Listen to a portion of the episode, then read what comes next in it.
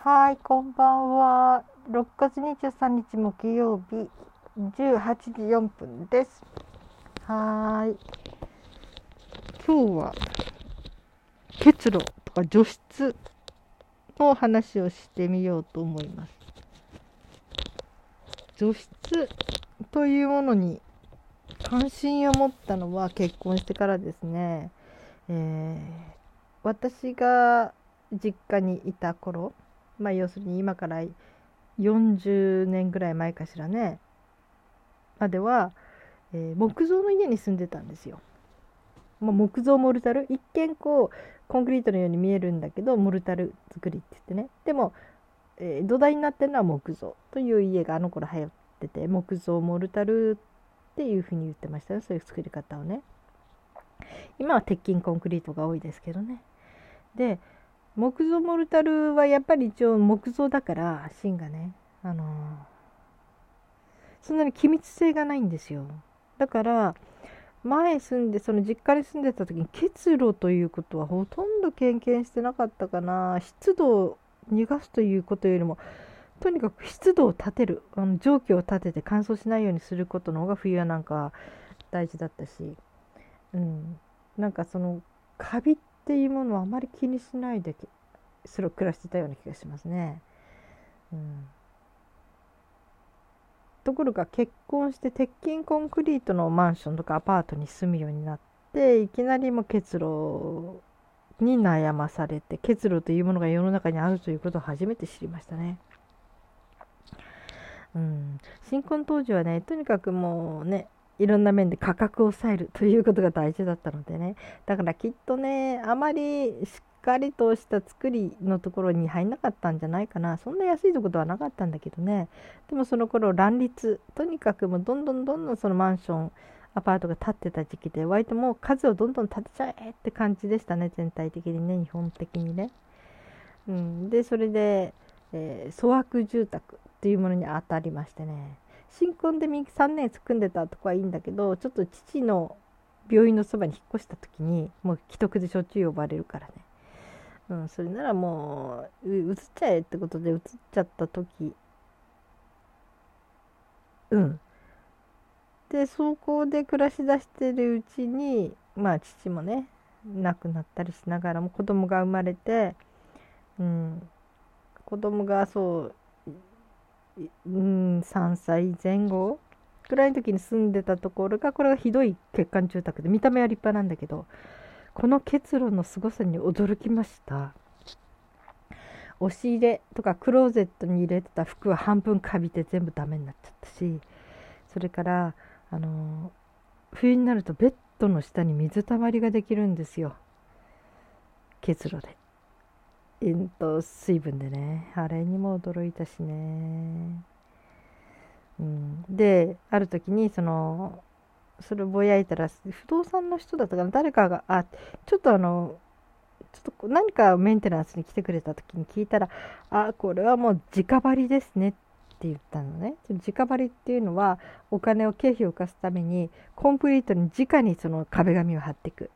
これはもう冷たさもダイレクトに来るしあのいろんな機密なんていうかな要するに普通は断熱材とかねいろんなものをクッションにして壁を張っていくんだけどもうそのコストを抑えるために見た目ではわからないねそのコンクリートに直にバーって壁紙貼っちゃう、うん、というアパートでしたね。アパートマンションでしたね。だからそこまでこういろんなものがダメになったんでしょうね。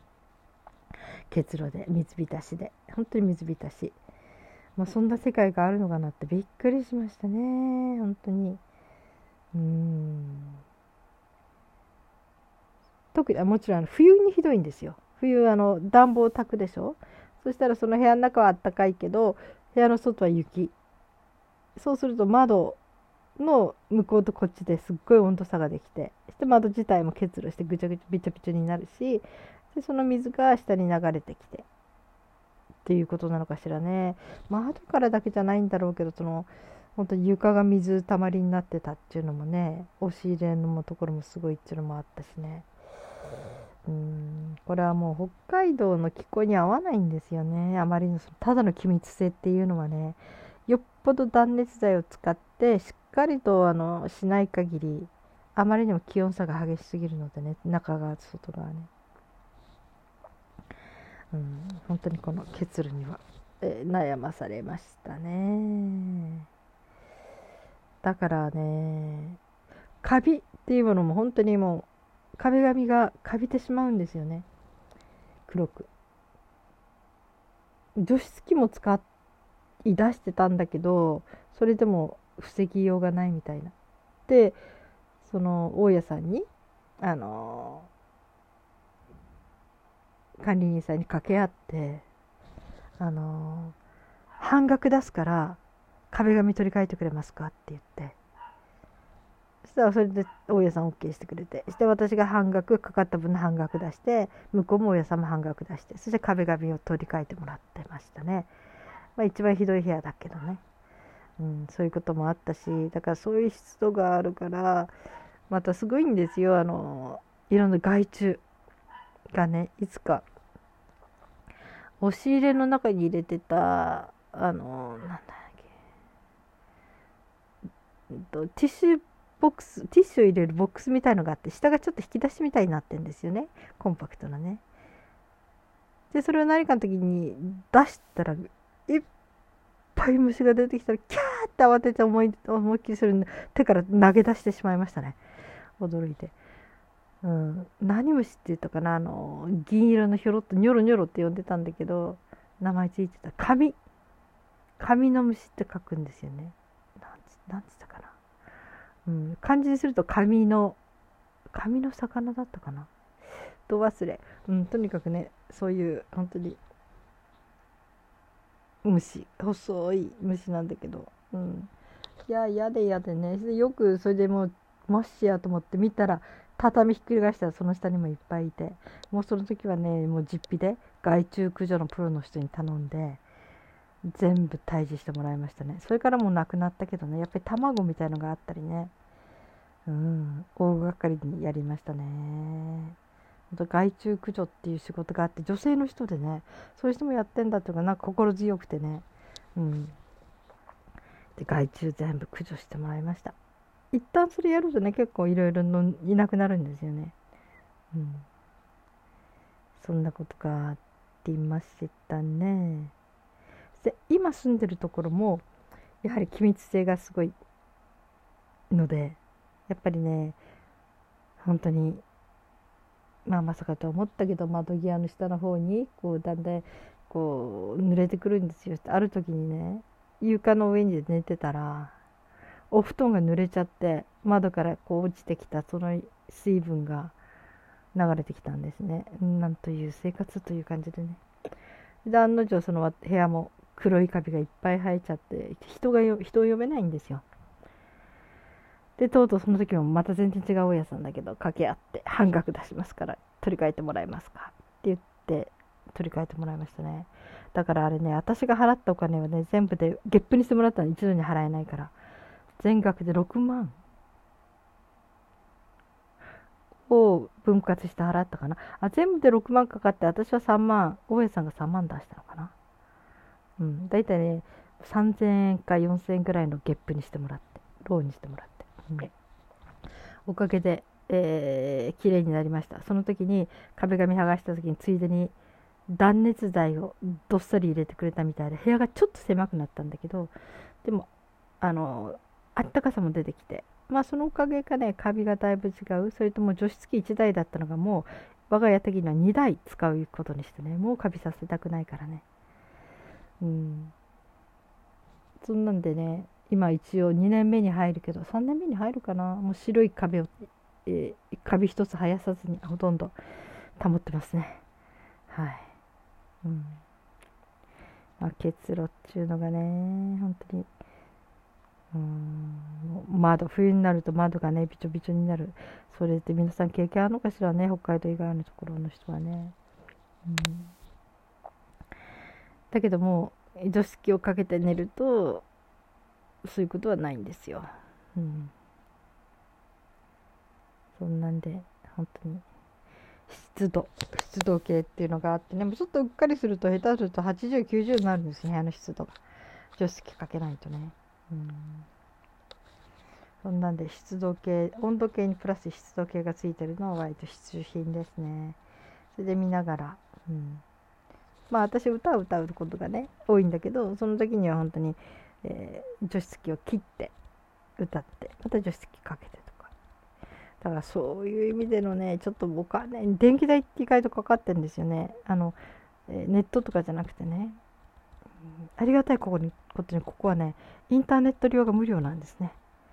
うん、になったんですよ23年前から、うん、だからそのインターネットにかかるお金が w i f i 料が無料で使えてるので、ね、そっちにはお金かかんないんだけど、まあ、あとあの空気清浄。まあ、あの一応私も娘ほこりアレルギーなのでね。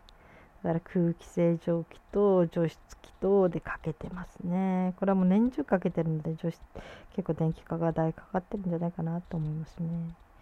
仕方がないですね。これは健康を保つためなのでね、うん、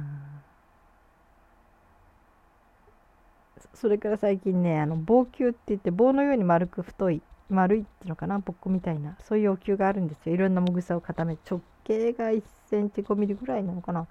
それがね直接肌に触れないのであのすごく柔らかくていい刺激なんだけど煙がもくもくもくもく出ていやそれは毎晩ね娘にやってもらうんだけどうん。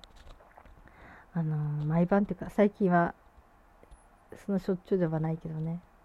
なんか白い壁がいずれ黄色くなるんじゃないかって。要するにあのタバコ吸ってる人の部屋みたいになるんじゃないかなって不安でね。除湿あの空気清浄機その後必ずかけるし空気の入れ替えもするんだけど窓開けてね。でもいざとなったらまあ仕方がないかと思うんだけどね。やっぱりお灸みたいなものそれで体のいろんなものをねととあの直したり整えたりするというのは、まあ、これも生活の健康のため必需品だからしゃあないかなんて思ってはいるんだけど、まあ、真っ白な壁がちょっとクリームかかってきた、まあ、目に優しくなるかなぐらいな、うん、アイボリーにはならないだろうけどね、うん、色的に。まあそんなんでね、うん、お灸もうねあれは本当にあの壁の色を変えますよね。おそらく。私たち分かんないんでやっぱりお灸のことやって専門のところのお家お家っていうか仕事場やっぱりそういうところのプロのねお家の人たち。やっぱり相当あの一日中その煙いものを使ってるのでね壁がいろいろ変わってくるって言ってましたね。うん。えー、そんなんであれですね。煙もいろいろと影響するし。あと湿度湿度もねさっきもね変えたばっかりですね。満水になっててね。今1日で満水にならえ24時間かけてたら1日で満水になりますね。だいたい2リットルの水が6畳の部屋たまりますね。なんかちょっと信じられないですよ。2リットルの水が出るんですよ空気から。すごいですよね。うん、でさっき満水になったので捨ててまたかけてますけどね。これね結構音がねそれなりにするのでね寝る時は耳栓するように気をつけてますね、うん、そう耳栓といえばねこれ私結構昔ね入院することがあったんでその時にこう隣の人のいびきの音とかで寝れなくなったりするんですよ。その時にああ耳栓っていうものがあったっていうことで結構耳栓は凝りましたね。うん。あのローみたいなね耳の中に入れるとその形にピタッと収まるっていうような耳栓あれ一番使ったかな。うん。まあ今はねあのネットで買ったアマゾンかどっかで買ったサイレンシアかな。それを使ってるかな。あんまりしょっちゅう使いたくないんだけどね。うん。この耳栓入れると私耳の中に変なもの入るんですよ。娘がね本当に耳かきしてくれる時に急に笑い出してお母さん耳の中に変なもの入ってて犬の毛とかねほこりとかね。なんで耳の中にそんなもの入るのって初め笑ってましたね見た途端に。なんで耳の中にこんなものがいろいろ入ってるのとか言ってたけどおそらくその耳栓とかイヤホン。イヤホンになんとなくつくんでしょうかね。床にあったら。それでほこりと一緒に耳に入っちゃうんですよね。うん。っていうことが。ってことは私の部屋にほこりがあるってこと？まあ否めない事実ではあるんですけど、うん、最近ね結構掃除はしてるつもりなんだけど、はい、まあそんなんで今日は、えー、湿度の話とそうですね。空気清浄の話埃の話までしてみました。はい皆さん今日はどのようにお過ごしになってますか？はい今日も生きていてくださってありがとうございます。それではまた明日。